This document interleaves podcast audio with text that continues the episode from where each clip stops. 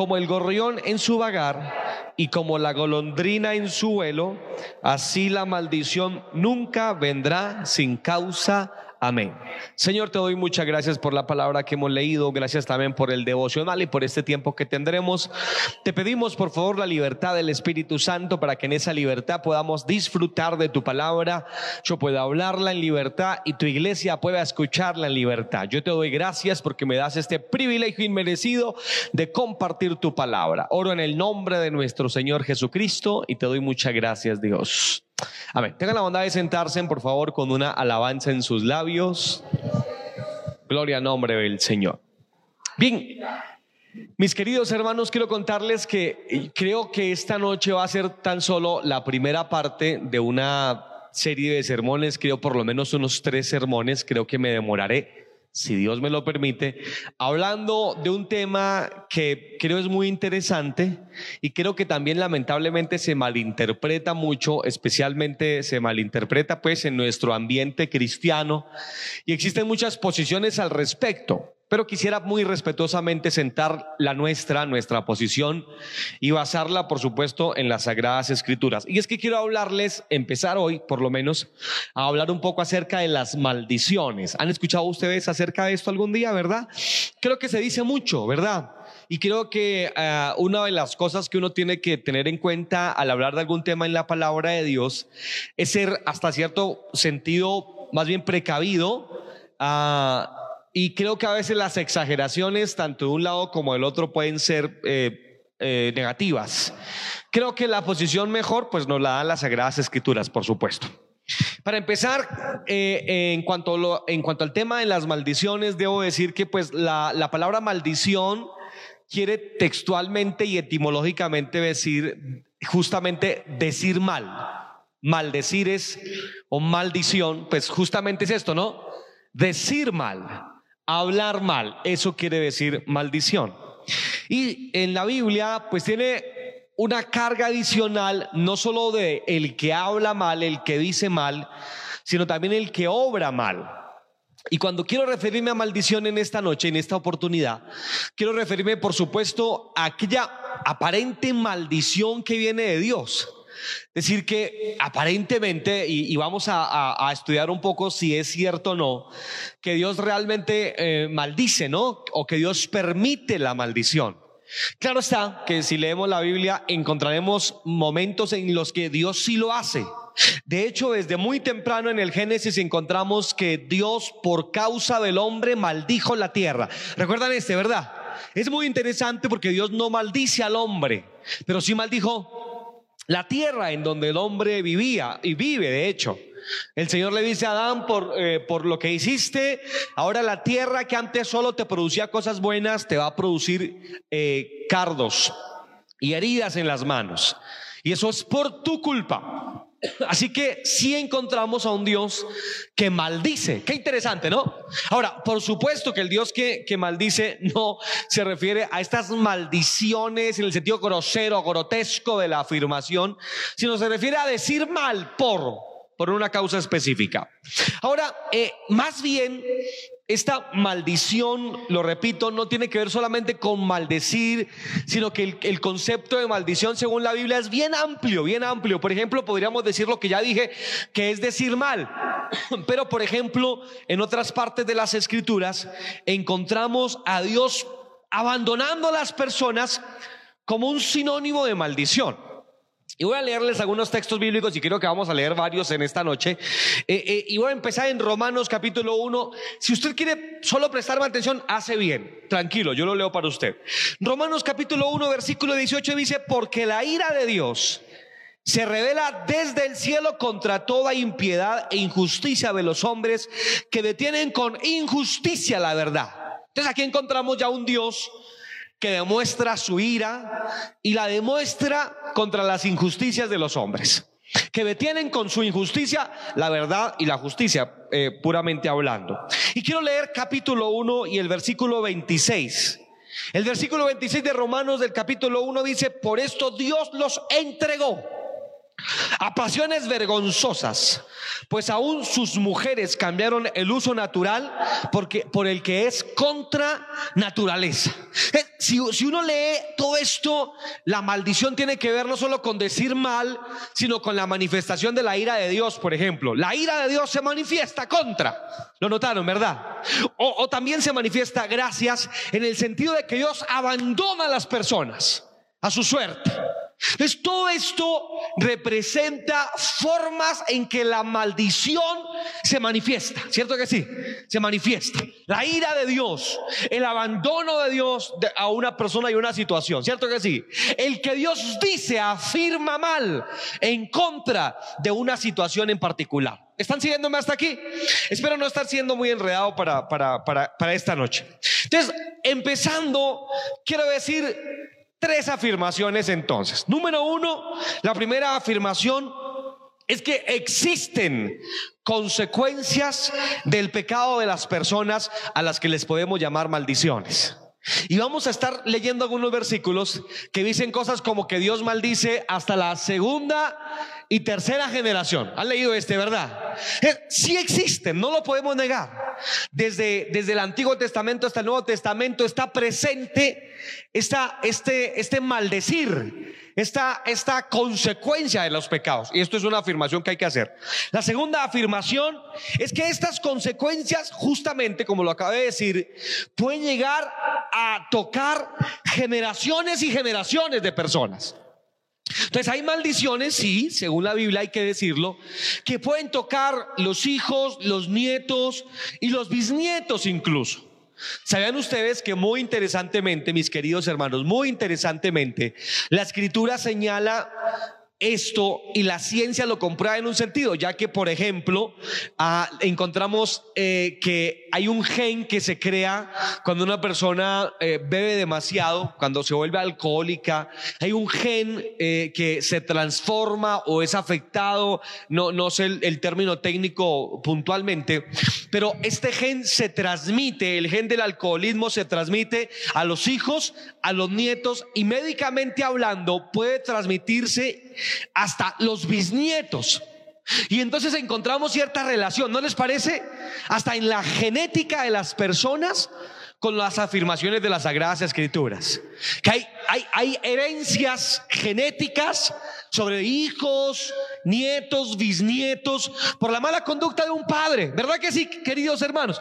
Así que la afirmación que hace la Biblia de esas consecuencias generacionales, pues realmente no son, no son, no son del todo eh, eh, salidas del contexto en el que vivimos, realmente sí pueden ser ciertas.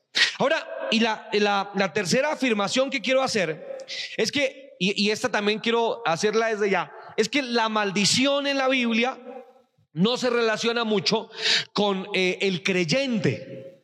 Es decir, que no encontramos eh, eh, este maldecir de Dios o esta ira de Dios manifestada sobre, sobre un creyente en la vida. No, no la encontramos. Tampoco el abandono de Dios para con los creyentes no lo encontramos. Y es por dos razones. Número uno, porque el creyente se presupone que ya no comete estos pecados vulgares. ¿Cierto que sí?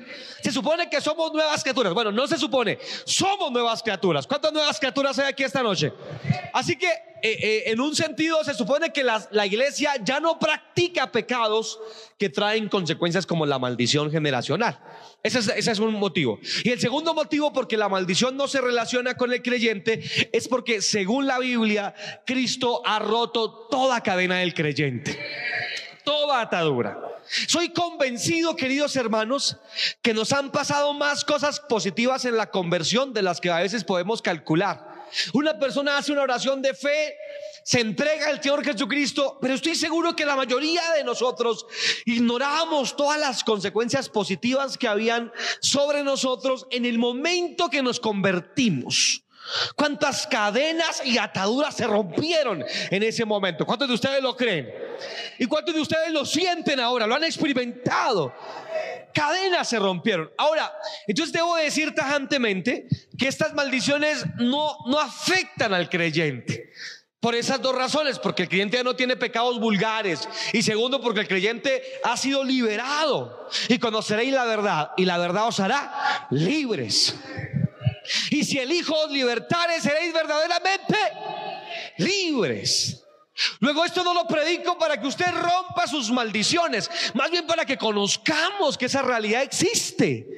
Que sí hay maldiciones. El que no nos afecten o que ya no nos afecten es otra cosa, pero sí existen.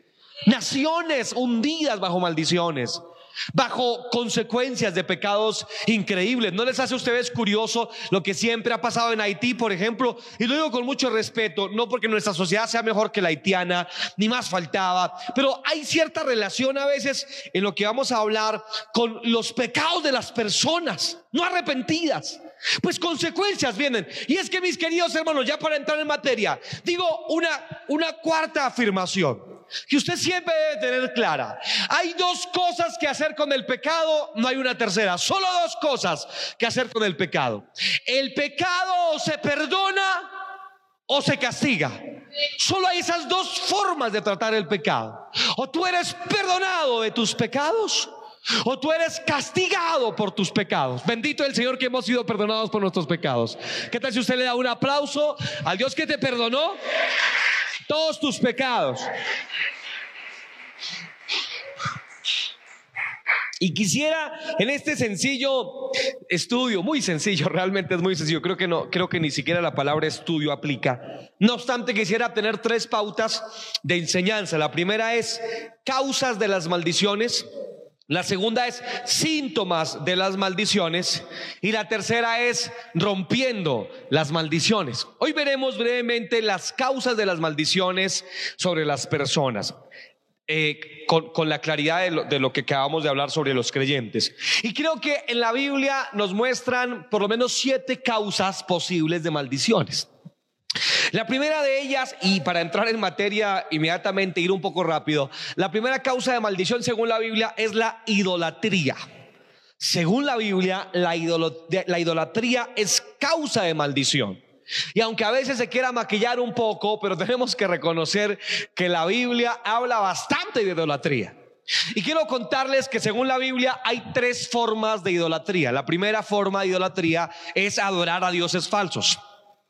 La segunda forma de idolatría es adorar al Dios verdadero, pero de manera falsa.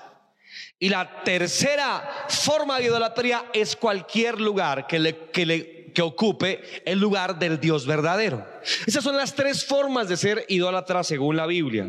Y la Biblia menciona varias consecuencias por el pecado de idolatría, especialmente por el pecado de idolatría eh, que tiene que ver con la adoración a dioses falsos, ¿no? Eh, el adorar a un dios falso realmente trae más consecuencias de las que uno podría imaginarse. Y para quienes tienen Biblia, quienes no, también déjenme leer algunos textos que especialmente están en Deuteronomio y en Éxodo. Quisiera leer, Deuteronomio 27:15 para empezar y creo que nos vamos a, a detener especialmente en Deuteronomio esta noche. Deuteronomio capítulo 27 y versículo 15 dice de la siguiente manera, maldito el hombre que hiciera escultura o imagen de fundición. Abominaciones a quién?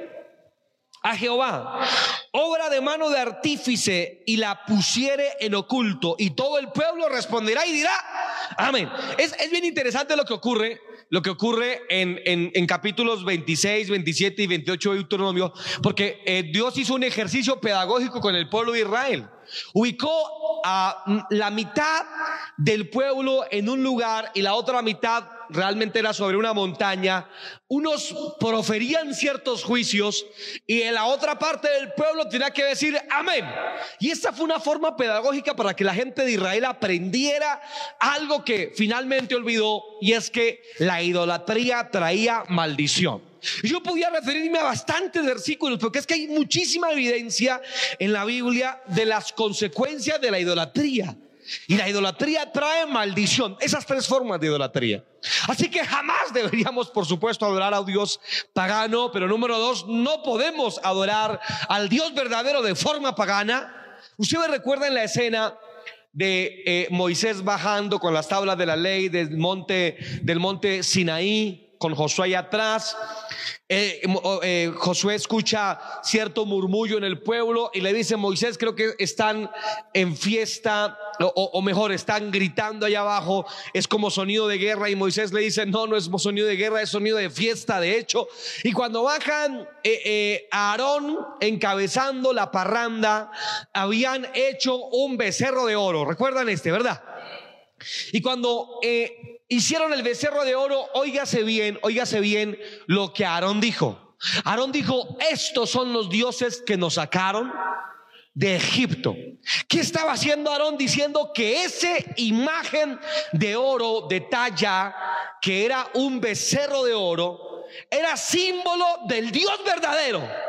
que los había sacado de tierra de Egipto. Luego, luego realmente Aarón no se sentía tan mal porque decía, yo no estoy adorando a los Baales, Estoy adorando al Dios verdadero, pero estoy dando una, imagen a ese Dios verdadero para que la gente pueda ver cuál Dios es el que lo sacó. ¿Notan eso, verdad? ¿Lo notan?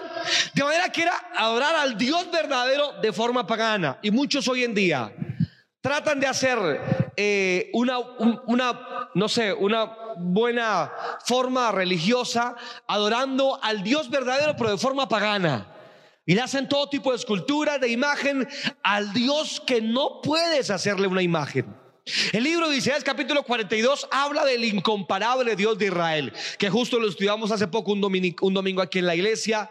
Y Dios en Isaías 42 dice que Él es tan grande que con tres dedos junta el polvo de la tierra. O en el hueco de su mano caben todos los mares del mundo. Y luego Dios dice, ¿qué imagen le compondréis?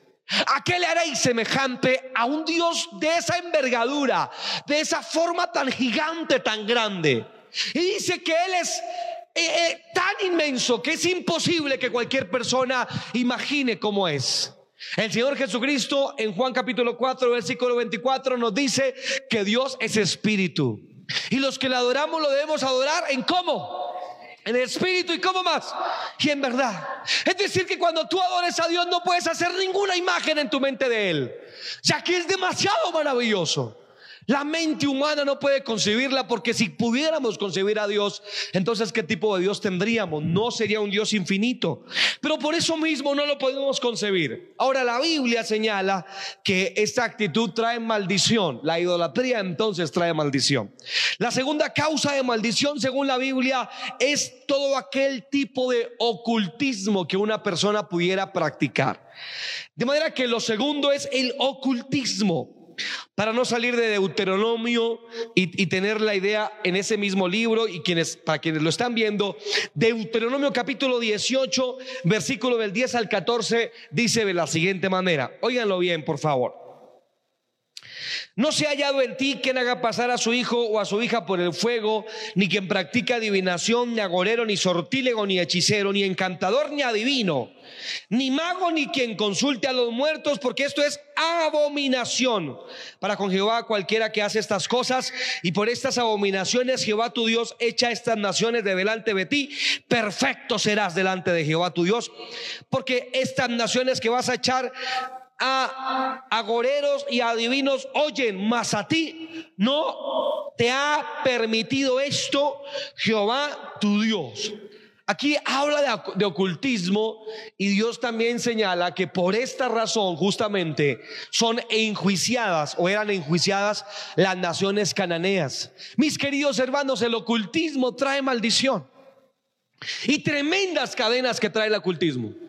Todo tipo de sentimiento agorero, eh, eh, adivino, encantador, quien consulte a los muertos, todo tipo de ocultismo es maldición para una persona.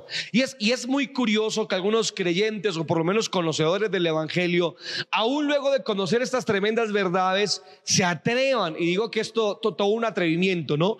Se atrevan a consultar a adivinos, agoreros, no falta el hermano, entre comillas, que ven a culto el domingo, pero eh, cuando tiene una dificultad, asiste al médico brujo, al hechicero, o, o qué sé yo, a qué tipo de cosa para traer bendición supuesta a su vida. Es más, quisiera que ustedes leyeran conmigo un versículo más que me parece muy interesante en Deuteronomio capítulo 7, por favor. Deuteronomio capítulo 7 me parece muy interesante que ustedes lo puedan leer conmigo. Deuteronomio capítulo 7 y el versículo ah, número 25. 25 eh, y 26, me parece un versículo muy, pero muy interesante. Deuteronomio capítulo 7, versículo 25 dice de la siguiente manera. Las esculturas de sus dioses quemarás en el fuego. No codiciarás plata ni oro de ellas para tomarlo para ti, para que no tropieces en ello, pues es qué cosa? Abominación a Jehová tu Dios. Y escuche por favor el verso 26, qué interesante. Y no traerás cosa que abominable. ¿A dónde? A tu casa. ¿Para qué? para que no seas anatema. La palabra anatema es maldito, para que no seas maldito realmente. Del todo la aborrecerás y la abominarás porque es maldito o maldición. De manera que no, sola, no solo la escritura nos exhorta a, por supuesto, no consultar ese tipo de, cosas, sino tampoco traer a nuestros a nuestros hogares, a nuestras casas, objetos abominables que han sido eh, de prácticas eh, de adivinación, de, consulta a los muertos o cualquier tipo de, de cosas de estas. De manera que no debes traer a tu casa el cuarzo que te, que te da el chamán no debes llevar a tu casa el anillo que te vende eh, eh, el, indígena del centro que te dice, ven que esto es para la buena suerte. No es ponerte eh, la cadena o, la manilla que, que, no sabes de hecho de dónde es su procedencia. Deberías tener cuidado con esto porque la escritura dice que no traigas a tu casa nada que sea anatema. Ahora, no es que nos volvamos todos místicos y confucios, pero sí es que tengamos cuidado de nuestras casas, ¿verdad que sí? De hecho, hay cierta lógica en todo esto, ¿no? El cristiano no debería usar una camiseta que diga águila roja. Ah, no, águila roja sí porque es el café, ¿cierto que sí? Ese sí puedes. Pero el otro águila, el, el, de la cerveza, no deberías. O el hermanito con la camiseta de Nirvana o con la camiseta de Marilyn Manson levantando sus manos. O sea, creo que no es lógico, ¿no les parece a ustedes? Hay, hay una cosa rara, como un amigo que me decía que él se arrodillaba a orar con música de Nirvana y me decía, yo pongo a Kurt Cobain, que fue una persona que se suicidó, el, el vocalista de Nirvana, y me decía, yo escucho a Kurt Cobain y me ponga a orar y eso me eleva a mí, me decía. Yo decía, bueno, tienes un problema, no, no, estás correcto, tienes un problema de cables cruzados. Porque esto no es lógico, o a ustedes les parece lógico, ¿verdad? Era que no debes llevar a tu casa nada que te parezca de alguna forma contrario a tu fe. ¿No les parece? Y, perdóneme, no es lo mismo, no es lo mismo, pero déjenme meterme un poquito más por ahí. Mi esposa tiene una frase que me parece muy, muy apropiada y es que no irías a traer nada. Por ejemplo, ten cuidado con lo que ves, las películas. ¿No te parece? ¿No te parece? ¿No te parece? Yo, cuando puedo ir al cine con mi esposa, vamos a cine. No, no tengo problema con eso, pero tienes que tener cuidado lo que ves. Porque mira, hay personas que tú nunca invitarás a tu casa a entrar. Porque tú dices, esta persona, yo no la invito a menos que sea para predicarle y que se arrepienta. No le diría bienvenido a mi casa, pero nos dejas entrar a través de la pantalla de tu televisor o a través de la pantalla del celular o del computador y de internet. ¿Será que no? Deberíamos realmente cuidar. ¿No te parece, no te parece a ti? Siento que sí, es, una especie de sentido lógico espiritual. Y me, me, parece muy interesante el versículo. No traerás cosa abominable a tu casa, no la traigas. Será maldición para tu vida y para tu familia. Porque yo lo aborrezco, dice Dios. Es como si Dios dijera, yo lo aborrezco, no compartan lo que yo aborrezco, yo lo abomino. Tú deberías también abominarlo, aborrecerlo, sacarlo de tu casa y de tu familia. ¿No te parece, verdad?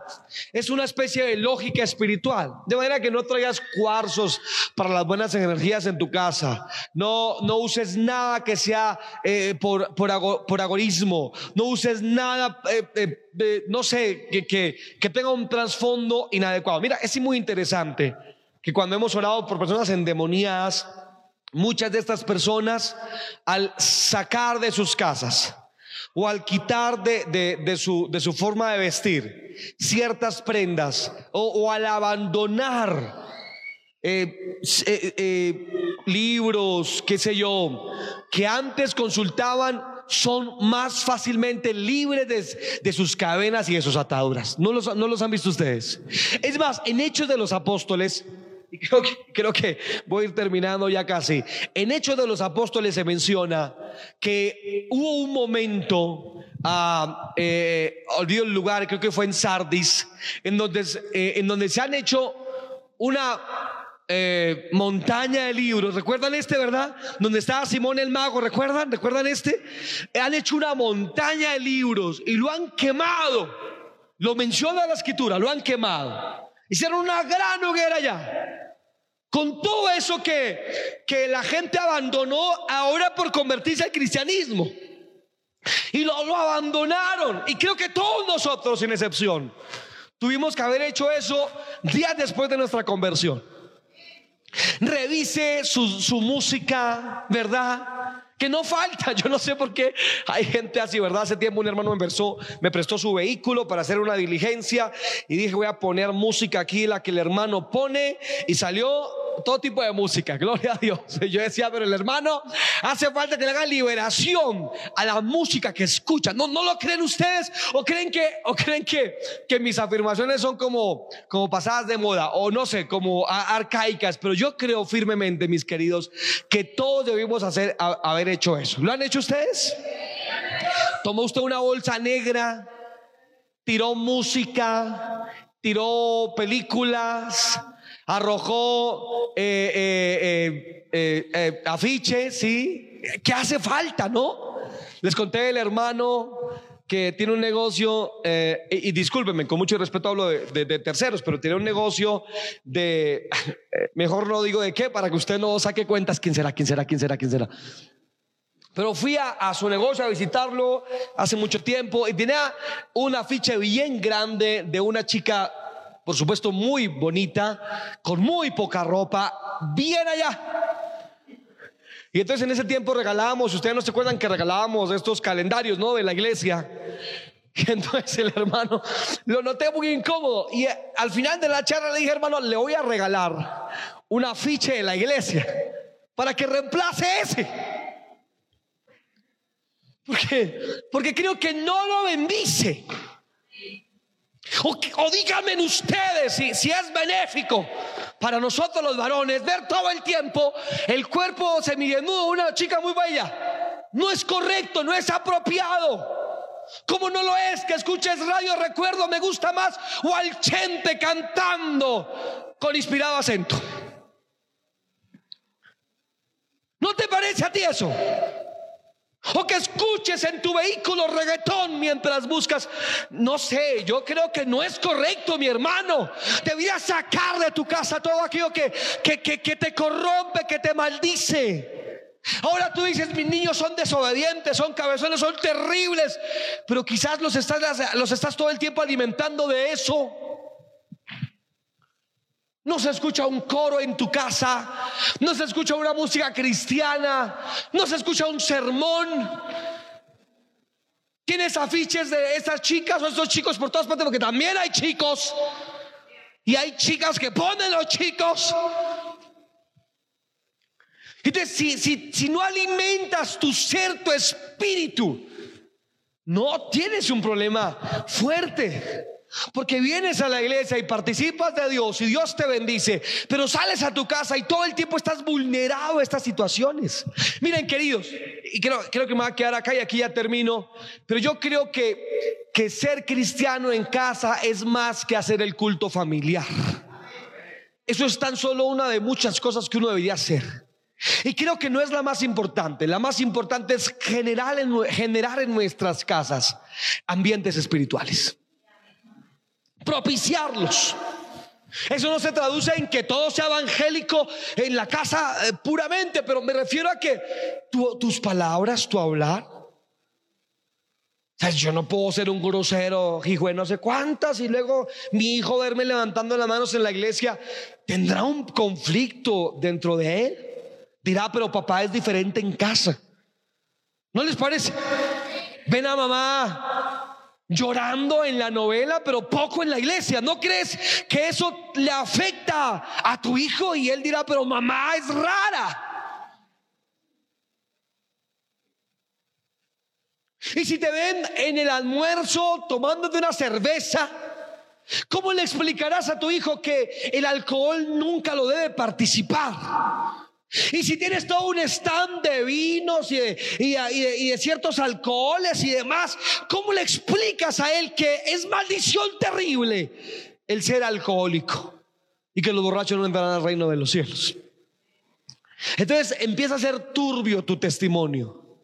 Y, pues, y después tienes problemas.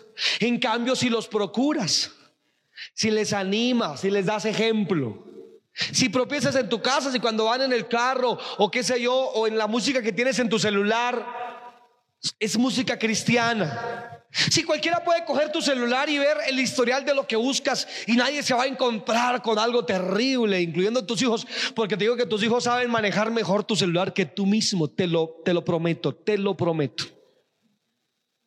Y tus hijos encontrarán cosas que ni tú lo encuentras. Ya se te olvidó que lo buscaste, pero ahí está. Y tus hijos son expertos. ¿No lo han notado? Que ellos son mejores que nosotros en la tecnología. Pero tú que eres joven y sacas pecho porque eres mejor que tu padre en la tecnología, te aseguro que tu hijo va a ser mejor que tú también. Pero deberíamos tener cuidado, no traer, no traer cosas abominables en nuestras casas. No, ni que sea arte, ni que sea lo que sea. Queríamos cuidar el ambiente de casa. Que se sienta un ambiente espiritual en casa. Y como dije algún día, ojalá tu casa se sienta como iglesia y la iglesia se sienta como tu casa. ¿Y qué tal si inclinas tu rostro y hablas con Papito Dios?